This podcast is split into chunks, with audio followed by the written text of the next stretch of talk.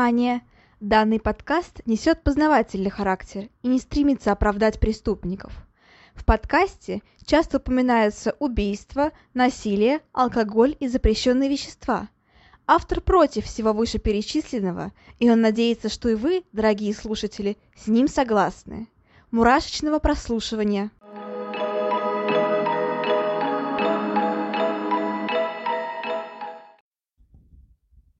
Всем привет! С вами снова Ульяна, и вы слушаете новый выпуск подкаста «Обратная сторона жизни».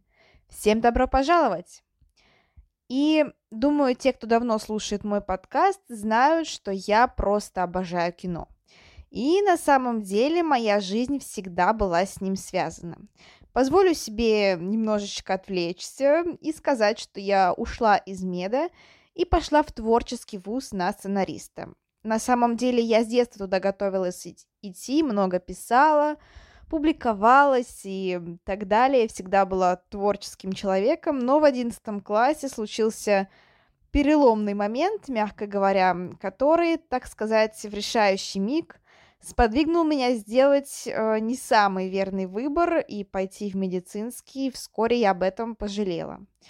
Но, впрочем, я склонна думать, что в жизни не бывает ошибок, э, лишь течение обстоятельств, не самые удачные порой.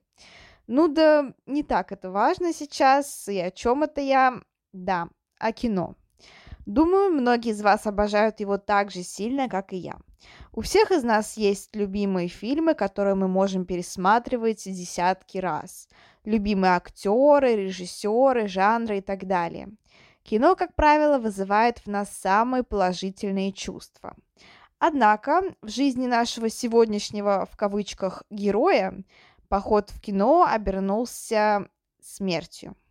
Я говорю сейчас о Джонни Диллинджере, знаменитом гангстере времен Великой депрессии. В России он не так известен, однако в Америке про него знают практически все. Ведь именно он является неотъемлемой частью криминальной истории США и ФБР. Именно поимка Диллинджера сподвигла ФБР на реформы в своем управлении. Из шайки сыщиков, ко- э, коими их считали до этих времен, ФБР превратилась в сильную организацию по поимке самых опасных преступников. И, собственно, еще один факт, о котором я не могу не упомянуть. А, наверняка вообще о Джонни Диллинджере вы слышали из фильма «Джонни Д», или Public Enemy, как он правильно называется в оригинале, с знаменитым актером Джонни Деппом в роли Джона Диллинджера. Uh, собственно, да, это мой любимый актер, и вообще изначально именно просмотр этого фильма и сподвиг меня uh, на выпуск этого эпизода. Но вот так вот, uh, так скажем, удачно сложились обстоятельства, что я решила запустить небольшую серию про самых известных гангстеров, преступников и так далее. И Джон Диллинджер очень удачно туда вписался. Поэтому я пересмотрела фильм, а, нашла очень еще дополнительные документалки, прочитала статьи, и, в общем-то, так родился этот выпуск. А, но мы сегодня еще поговорим о фильме в конце, когда я буду упоминать как вообще Джон Диллинджер повлиял на культуру. А повлиял он довольно-таки сильно. Ну а пока что давайте начнем. Джон Диллинджер один из величайших гангстеров США. Он орудовал в эпоху Великой депрессии. Он совершил очень множество ограблений, нападений на полицейские участки и несколько раз сбегал из тюрьмы. В принципе, для ФБР и для властей он был преступником номер один. Однако в, так скажем, общественной жизни его стали называть Робин Гудом и просто буквально боготворить. Почему же так произошло, тоже разберемся. Итак, Джон Герберт Диллинджер родился 22 июня 1903 года в Индианполисе. А, он был вторым ребенком в семье, у него еще была старшая сестра по имени Одри. Отца его звали Джон Уилсон Диллинджер, а мать Мэри Эллен Ланкастер. При этом а, его мать умерла, когда Джон был еще очень маленьким, то, то есть ему буквально было три года. При этом насчет отца есть очень много спорных мнений. А сам Джон, я имею в виду младший, который грабитель, он говорил, что его отец был тираном, постоянно бил его, унижал, оскорблял, не уделял ему должного внимания и вообще плохо его воспитывал. Однако последующие факты его биографии говорят совершенно о другом, о том, что, в принципе, его отец, хоть, возможно, и был строгим человеком, но далеко не таким тираном, как описывал его Джон-младший. Тут поэтому, ну, много-много спорных мнений. Кстати, в фильме, в том самом фильме Джонни Д, в принципе, его детской жизни, детскому возрасту уделено очень мало времени, там буквально пара фраз об этом сказано, и конкретно вот про то, что его мать умерла, а отец был жестоким, все, то есть ничего больше не показали, ничего больше не рассказали. А жалко, потому что, ну, в его биографии достаточно много спорных моментов, и мне кажется, можно было бы сделать из этого интересный фильм. Ну, в общем-то, сам Джон говорил, что э, отец его сильно бил в детстве, оскорблял, что э, очень э, мало времени ему уделял, и впоследствии он женился на некой Элизабет Филдс, которая лишь несколько лет была старше его старшей сестры. Диллинджер с мачехой сначала плохо уживался, однако позже понял, что влюбился в нее. Вот так вот. При этом Джон в детстве был довольно шаловливым ребенком, мягко говоря. Он часто дрался, воровал, а, обладал неким авторитетом среди а, детей младшего возраста, отбирал у них деньги, его все боялись, но при этом уважали. А, при этом отец оплачивал его образование, то есть Джон был не, не прямо из бедной семьи, да, он не из богачей, но, в принципе, средний класс, что позволяло вести довольно-таки хорошую, достойную жизнь.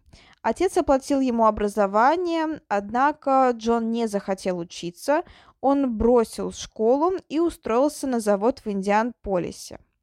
А, после этого отец посчитал, что такая жизнь беспризорника город, э, городская жизнь и так далее сильно развращает ребенка и решает отвести его в сельскую местность. Однако это не помогло. А, может, потому что Джон уже вступил в подростковый возраст, когда, в принципе, менять что-то, ну, личность уже сформирована, так скажем, то ли он просто был не самым хорошим человеком, но, в общем-то, в сельской местности он не утихомирился, а наоборот стал еще более хулиганистым, еще более злым и оскорбленным внезапно на весь мир. В 22 году, в 1922 году, его арестовывают за угон автомобиля. Однако из-за юного возраста Джону удается избежать тюремного заключения. После этого он э, начинает служить на военно-морском, военно-морском флоте США, а, но там он служит довольно недолго, всего лишь несколько месяцев, после чего ему это все разонравилось, и он решает сбежать. Собственно, да, сбегает он довольно-таки успешно. После этого он возвращается в Мурсвилл и там пытается найти работу. При этом 20-е годы в США отмечены ну, не самой благоприятной обстановкой, э, рынок труда довольно-таки небогатый, так скажем, да и, в принципе, люди начинают терять работу, сокращаются рабочие места, в общем, не самая благоприятная обстановка. именно это сподвигло его совершить первое преступление. Те работы, которые он находил, его никак не устраивали. А, Джон скооперировался со своим приятелем Эдом Синглтон, который уже имел до этого судимость и, в принципе, тоже был не самым прилежным а, человеком. И они вместе устроили ограбление продуктового магазина. При этом украли 50 долларов. И после этого их поймали. Они были арестованы на следующий день.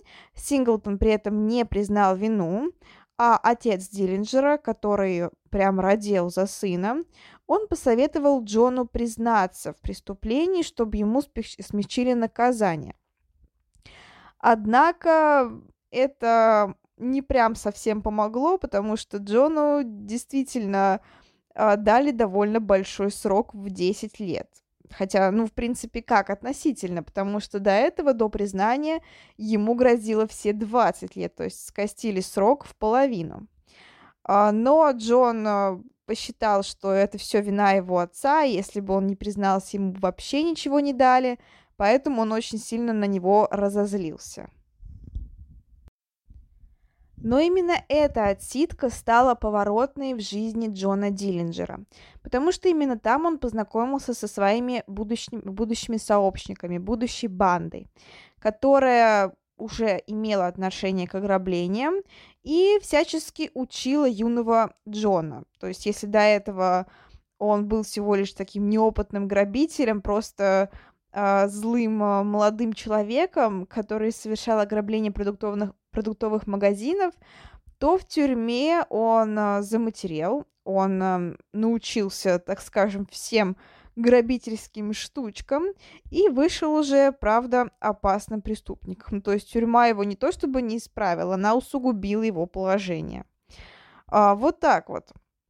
Собственно, опять смешался отец э, Джона, который сумел добиться того, что его освободили раньше положенного срока, то есть там 8 или 9 лет он отсидел вместо положенных 10. И после этого он оказался на свободе. Джон не собирался завязывать с преступной деятельностью, и поэтому уже буквально через три месяца после освобождения он вместе со своими приятелями решил ограбить банк который находился в городе Делзвилл в штате Индиана. Ну и затем, после первого успешного ограбления банка, последовала целая череда ограблений банков.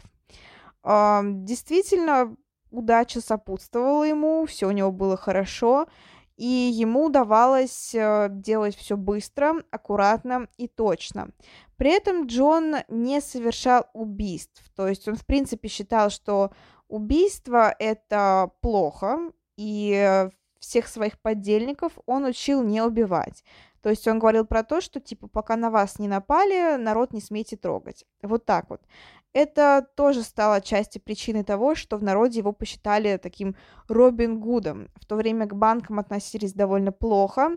Наступило, э, наступило время Великой депрессии, то есть капитализм, все такое. Все люди были обижены на власть, обижены на банки, и Джон, когда он совершал эти ограбления, это рассматривалось не как то, что он просто хочет нажиться и заработать побольше денег, а типа, что вот он таким образом хочет помочь народу освободиться от власти капитализма, при этом не совершая убийств. Ну и, конечно, как я уже сказала, это сделало его в глазах общественности таким Робин Гудом, так скажем. Однако после череды удачных нападений все-таки наступило не совсем удачное время в жизни Джона, когда один из шерифов города опознал его и эм, связался с агентами ФБР из Вашингтона. А, тут же, конечно, на его зов явились, но Диллинджер их опередил – Собственно, банда Диллинджера, прознав про то, что их главаря арестовали, тут же направились к шерифу, который, собственно, позвонил ФБР, представились полицейскими и потребовали, чтобы, э, чтобы их сопроводили к преступнику. преступнику. Однако шериф оказался не таким простым малым, он заподозрил неладное, попросил подельников Диллинджера предъявить документы, те, конечно, отказались, потому что при них документов не было, естественно. И в ответ на это они просто застрелили этого самого шерифа. После этого они спокойно освободили Диллинджера и уехали. Однако есть сведения о том, что якобы Диллинджер после этого обижался на своих подельников, э, кричал на них, что типа они убили невинного человека, и так делать ай-яй-яй, это плохо. Неизвестно, насколько это правда, возможно, это тоже такой, знаете, просто образ э, такого хорошего, плохого человека в глазах общественности, непонятно, но вроде как действительно э, Диллинджер очень плохо относился к убийствам, по крайней мере, в начале своей преступной карьеры. А после этого он стал еще более известным, и о нем заговорила буквально вся страна.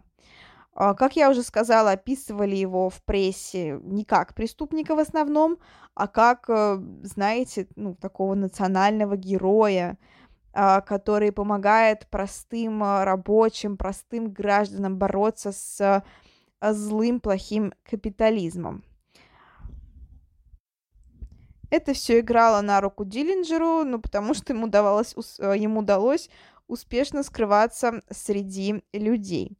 После этого он совершил еще несколько а, известных ограблений и направился в из Чикаго, чтобы встретиться со своей любовницей по имени Эвелин Фрешет или Билли Фрешет, как а, она больше сейчас известна в СМИ, опять же, благодаря фильму с Джонни Деппом. Там ее называют имени, именно Билли.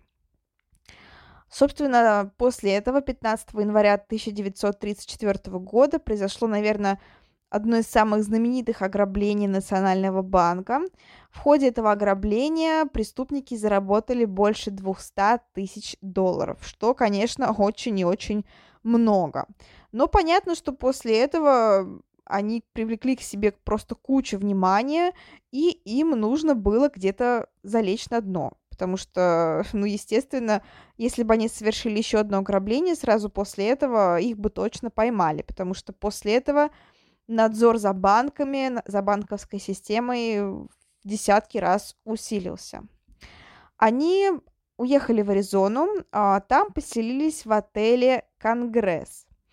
Но а, там случился несчастный случай. 26 января 1934 года там произошел пожар. При этом, когда пожарные прибыли на место, на место взгорания, они стали спасать вещи посетителей в том числе и спасли вещи подельников Диллинджера. И при этом за спасение своих вещей они наградили пожаром довольно-таки большой суммой денег. А, спасатели смутились, они не поняли, откуда такие большие деньги к ним вдруг привалили, и решили, что это как-то подозрительно, и решили присмотреться к своим, так скажем, а, подавателям и обратиться в полицию. А, полиция, естественно, опознала преступников, да, вот так вот все и случилось, то есть как говорится, не делай добра. Ну, это я так, это, конечно, шутка, добро нужно делать, потому что добро множит добро. Но просто это такой странный случай, когда, полиция, когда пожарному дали денег, он смутился и обратился в полицию, типа подозрительно. Но хорошо, что обратился. А, собственно, Диллинджера снова э, задержали, доставили в Индиану, и там, кстати, очень хорошо показан момент в фильме, потому что действительно происходило так, что его встречал конвой просто из кучи полицейских, которые все стояли вооруженные, но при этом на улице высыпала просто куча народов, народа, куча гражданских, которые аплодировали Диллинджеру и встречали его как национального героя. При этом Джона осудили за грабежи, за убийство полицейского. Да, в ходе одного из своих ограблений он все-таки убил одного полицейского, и вроде как это единственный достоверно известный случай, когда Диллинджер кого-то убил. Его отправили в тюрьму Краунд-Пойнт.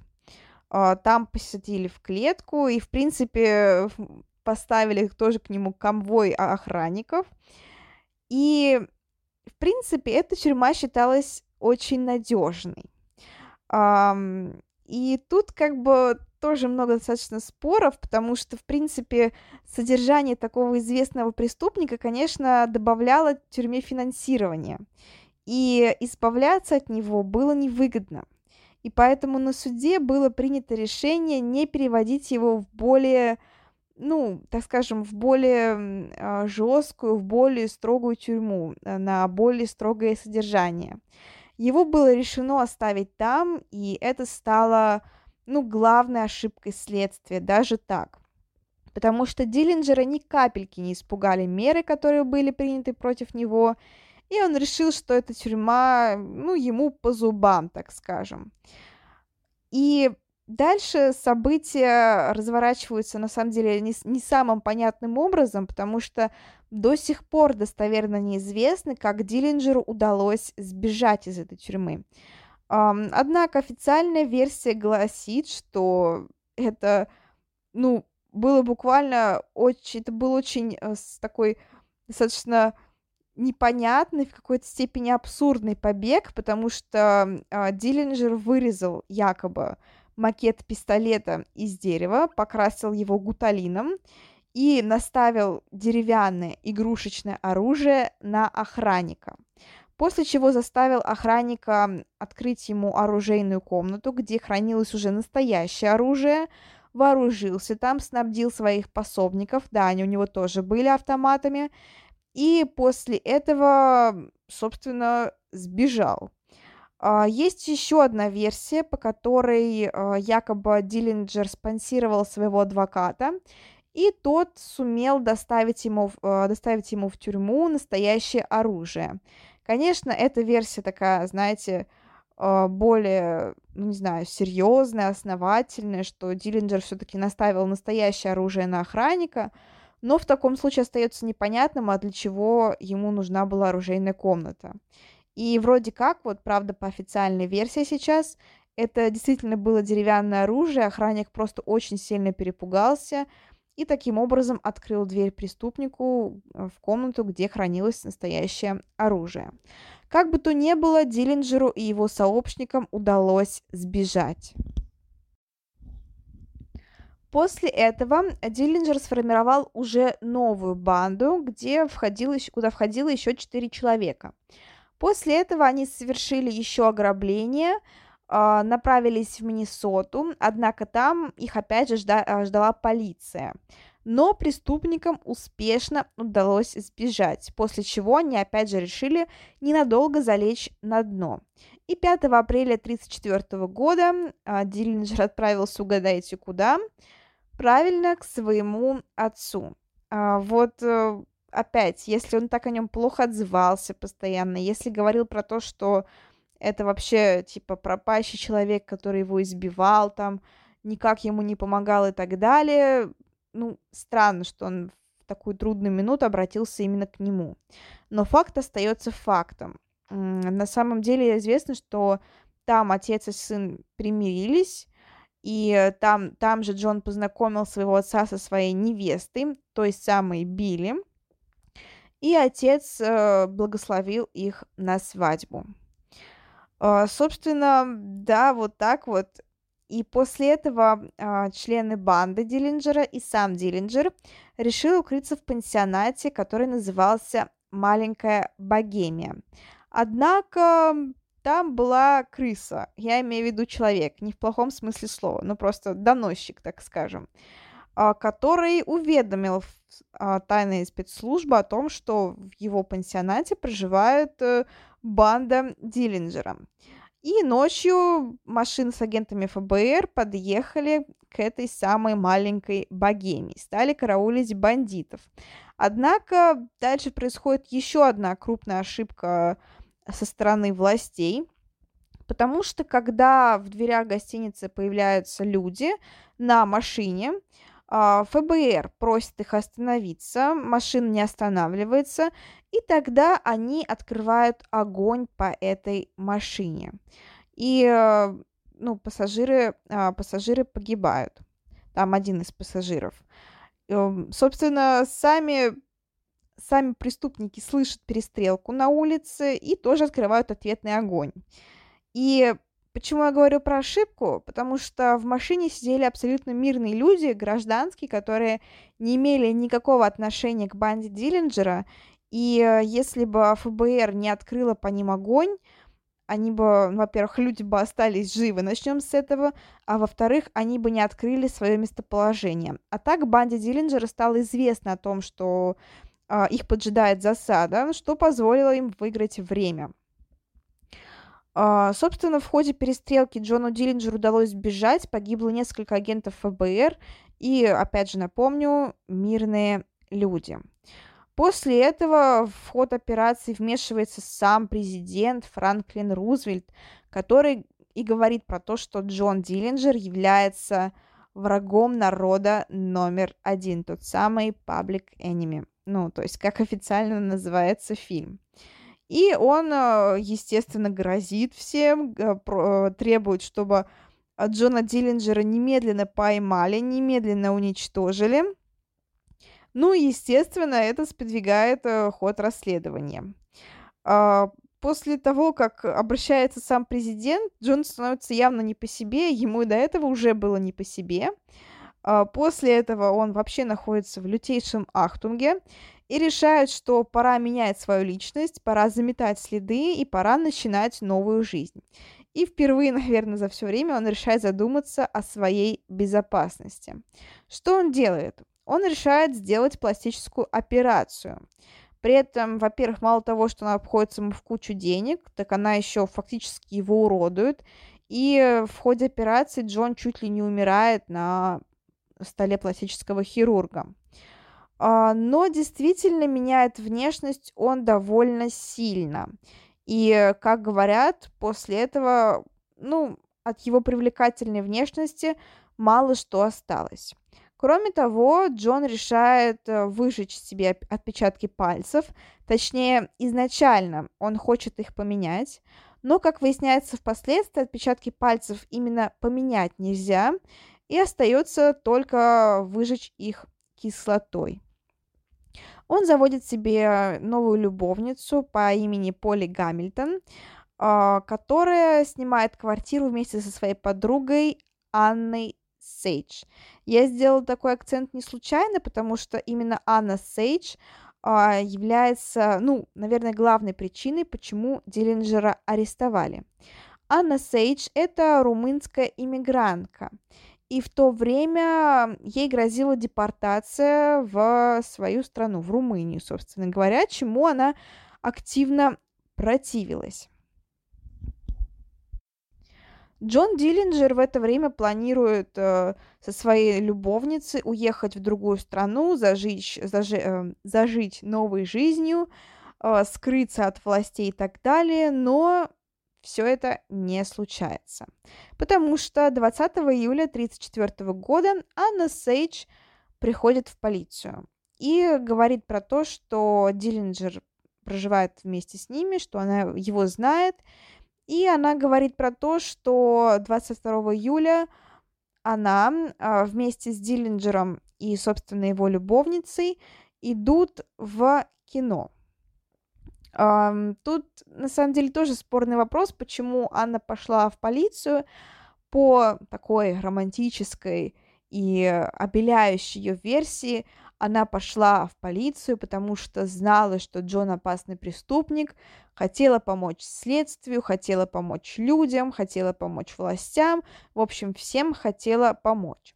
По другой версии, которая звучит более правдоподобно, как бы я не верила в людей, Анне пообещали, ну, так скажем, поспособствовать тому, что ее не будут депортировать в Румынию, если она выдаст им Диллинджера. То есть она обменялась информацией с ФБР и таким образом спасла себя. Но вроде бы впоследствии ее все равно депортировали в Румынию, поэтому, в принципе, это оказалось бесполезным.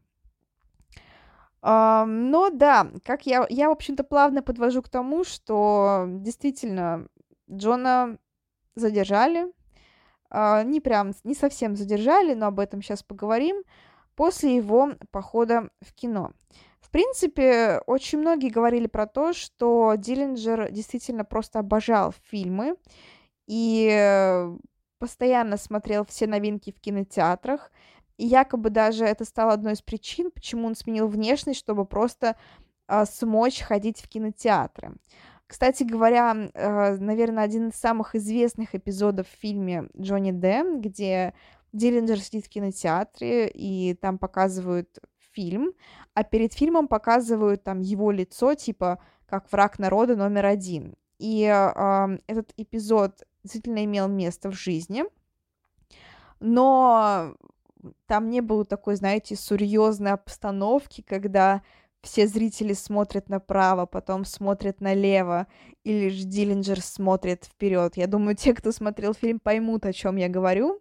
А, в жизни этого не было, но, как мне кажется, было еще интересней, потому что во время показа а, вот типа вот этого разыскивается с Джоном Диллинджером, а, народ в зале улюлюкал, он а, хлопал Диллинджеру, и при этом а, свистел, негодовал, когда, ну, показывали агентов ФБР. То есть э, даже вот так вот. А, но опять это такая вот просто интересная биографическая, так скажем, история, интересный биографический момент из его жизни.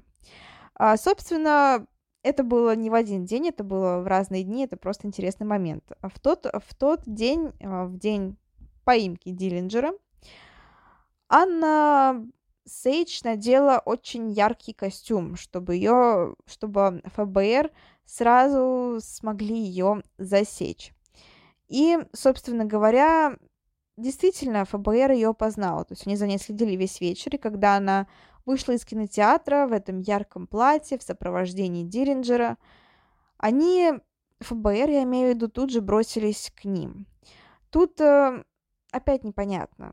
Э, есть сведения о том, что якобы Диллинджер даже не пытался сопротивляться, и ФБР просто практически в упор его расстреляли. Есть версия о том, что Диллинджер попытался, что у него с собой было оружие, он попытался его выхватить, выстрелить первым, и уже вот после угрозы полицейским, после угрозы агентам, э, да, не полиция, там, а ФБР его задерживала, после угрозы агентам они его расстреляли. Непонятно. Но в любом случае было совершено несколько выстрелов, и Диллинджер скончался по дороге в больницу. При этом э, смертельным стал выстрел в голову, когда ну, пуля прошла, то есть буквально там через, э, через э, э, скулу. Это же так называется? По-моему, так. И э, есть даже еще одна, кстати, интересное такое, интересное продолжение этого убийства – После того, как тело Диллинджера увезли, понятно, что на улице было много крови, потому что было совершено несколько выстрелов, и, ну, то есть крови было прям, прям очень много. И якобы люди гражданские, они доставали свои платки, рвали на себе куски одежды, опускали в кровь Диллинджера, чтобы таким вот образом почтить его память. Вот таким образом Диллинджера ликвидировали. Однако на этом история не заканчивается. А, потому что не все, далеко не все люди поверили в то, что Диллинджер на самом деле обезврежен. И еще очень-очень долгое время, даже до сих пор, ходят легенды о том, что на самом деле убили не Диллинджера, а какого-то совершенно другого человека, возможно, его дневник, двойника, возможно, вообще случайного человека, э, потому что якобы там Диллинджер не был похож на него, что якобы там был разный цвет глаз, не было половины шрамов. Э, тут непонятно, потому что напомню, что Диллинджер сменил свою внешность, причем достаточно радикально он ее сменил, и поэтому действительно опознать его было сложно. Но вот по наводке Анны Сейдж, по каким-то другим данным, все-таки это был на самом деле Диллинджер. Но разговоры ходили. И в прессе ходили разговоры, и среди людей ходили разговоры. И вот до сих пор некоторые люди считают, что Диллинджер на самом деле не был убит в тот момент, и что ему удалось избежать правосудия, он скрылся где-то в тихой глубинке, где спокойно дожил до глубокой старости. Но мы придерживаемся официальной версии, и она гласит, что Диллинджер убили в тот момент. И я тоже в это верю, ну, потому что, ну, потому что была снята посмертная маска, и ну, много фактов говорит о том, что это был на самом деле Диллинджер. Как бы то ни было, на похоронах а, его пришло очень много людей гражданских, и вот после после его смерти около того самого рокового кинотеатра стали собираться люди каждый год а, в день его смерти, чтобы таким образом почтить память э, вот такого вот известного гангстера. А, там даже открывался музей, посвященный ему, и в этом музее были представлены, там, якобы представлена его одежда, в которой его убили и так далее, и одежда, в которой он сидел в тюрьме. Короче, различные а, трофеи его жизни. А, помимо этого, конечно, история Джона Диллинджера послужила основанием для многих кинофильмов. А, самый известный, ну, по крайней мере, у нас в России, да я думаю, в принципе, и в мире, это фильм Джонни Д. Он также является одним из самых современных, он девятого года, насколько я помню. И вообще он называется Public Enemy, который приводится как враг общества, враг народа.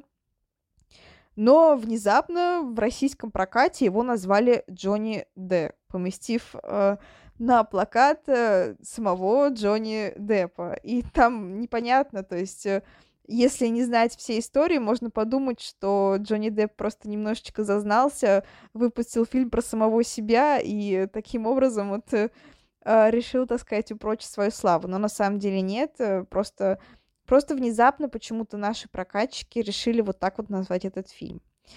А, кстати говоря, если вы его смотрели, то обязательно об этом пишите. Интересно узнать ваше мнение, потому что, ну, он достаточно спорный. А, лично мне он нравится, потому что я, в принципе, и до фильма знала историю Диллинджера, и, э, ну, фильм был для меня понятным. Но те, кто с историей Диллинджера не знаком, те, кто начинает смотреть этот фильм, они, мягко говоря, пребывают в некой прострации, потому что, в принципе, в фильме ничего не объясняется.